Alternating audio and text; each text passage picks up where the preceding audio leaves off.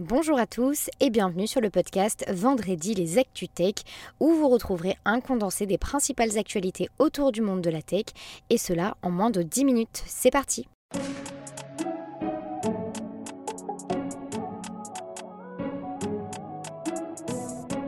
le spécialiste français des places de marché Miracle emprunte 100 millions d'euros auprès de 5 grandes banques pour financer de potentielles acquisitions, notamment dans le domaine de l'intelligence artificielle.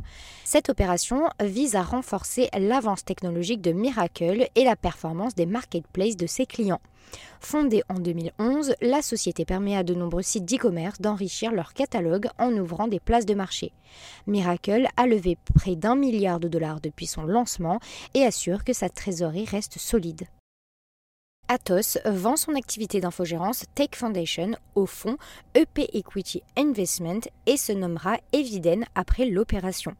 La vente valorise l'activité à 2 milliards d'euros et cette décision a bien été accueillie à la bourse. L'action Atos a gagné près de 8,5%. En plus du changement du nom, Atos prévoit une augmentation du capital de 900 millions d'euros, dont 180 millions seront reversés au fonds EP. L'opération est soumise à l'approbation des actionnaires lors d'une assemblée générale et le groupe emploie 110 000 salariés, dont 20 000 en France. Pour notre troisième actualité, on parle d'Airbus qui s'associe à Voyager pour créer StartLab, une nouvelle station spatiale en orbite. Le projet vise à prendre la suite de l'ISS dont le fonctionnement s'arrêtera autour de 2030. Airbus sera chargé de concevoir cette station spatiale, une première pour le groupe aéronautique français. D'autres projets de stations spatiales sont également en cours de développement par d'autres entreprises et la compétition pour atteindre l'orbite avant 2030 est donc intense. Les entreprises privées voient aussi cette opportunité pour développer le tourisme spatial, offrant aux voyageurs la possibilité de séjourner plusieurs jours ou semaines en orbite. La réforme de facturation électronique pour toutes les entreprises prévue en juillet 2024 est finalement reportée par Bercy. Une nouvelle date n'a pas été fixée et ce sera déterminé dans la loi des finances 2024. Les plateformes de dématérialisation peuvent toujours s'immatriculer et ce report vise à donner plus de temps aux entreprises pour se préparer à éviter un fiasco potentiel. Les PME pourraient bénéficier d'un gain de 4,5 milliards d'euros par an, mais beaucoup ne sont pas encore encore prête pour ce changement. Et enfin, pour terminer cette première partie d'actualité, c'est le cofondateur d'OceanGate, après la catastrophe du sous-marin visant le Titanic, a des projets plutôt audacieux pour l'humanité, dont un voyage sur Vénus. Son entreprise, Human to Venus, vise à envoyer 1000 personnes pour coloniser la planète d'ici 2050. Malgré la tragédie récente ayant coûté la vie à 5 personnes, il a récemment déclaré d'oublier cette histoire et annonce fièrement ses nouvelles ambitions. Vous le savez, on poursuit par les nominations de la semaine et cette semaine, c'est Marc Boger, jusqu'alors général de division commandant de la gendarmerie de cyberespace, qui est nommé directeur de la stratégie digitale et technologique de la gendarmerie nationale. Et enfin, c'est Christophe Husson, occupant jusqu'alors le poste de commandant en second de la gendarmerie nationale dans le cyberespace, qui en prend la tête.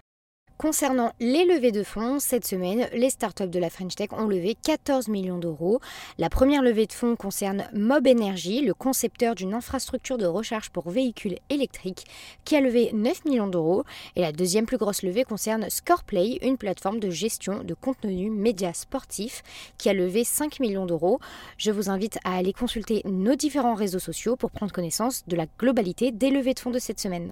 C'est bientôt la fin de notre vendredi puisqu'on passe au top et au flop de la semaine. Le top concerne Uber qui affiche ses premiers profits au deuxième trimestre enregistrant un bénéfice opérationnel de 326 millions de dollars grâce à une demande robuste et une baisse de ses coûts. La plateforme de VTC bénéficie d'un rebond post-crise sanitaire et du recul de son concurrent Lyft aux États-Unis.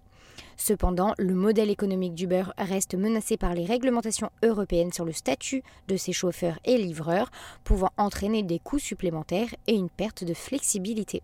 Et enfin, l'actu flop concerne la Commission européenne qui a ouvert récemment une enquête formelle sur le rachat du groupe Lagardère et Vivendi. Elle soupçonne Vivendi d'avoir lancé l'opération sans attendre son feu vert, ce qui est contraire aux règles de l'UE. Les pratiques non conformes peuvent entraîner une amende allant jusqu'à 10% du chiffre d'affaires. L'enquête porte également sur la concentration des médias dans le secteur et Vivendi avait dû céder sa filiale Editis et le magazine Gala pour obtenir le feu vert du rachat. L'opération devrait être finalisée d'ici la fin de l'année. C'est déjà la fin de notre vendredi, mais vous le savez, on se retrouve la semaine prochaine pour les nouvelles actualités autour du monde de la tech. En attendant, n'hésitez pas à noter et commenter ce podcast, c'est gratuit et ça aide au référencement. À la semaine prochaine!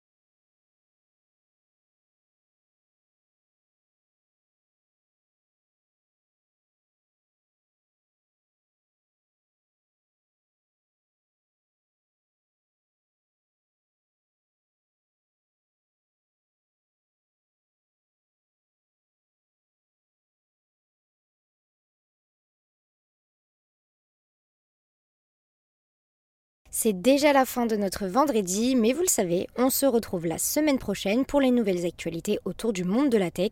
En attendant, n'hésitez pas à noter et commenter ce podcast, c'est gratuit et ça aide au référencement. À la semaine prochaine!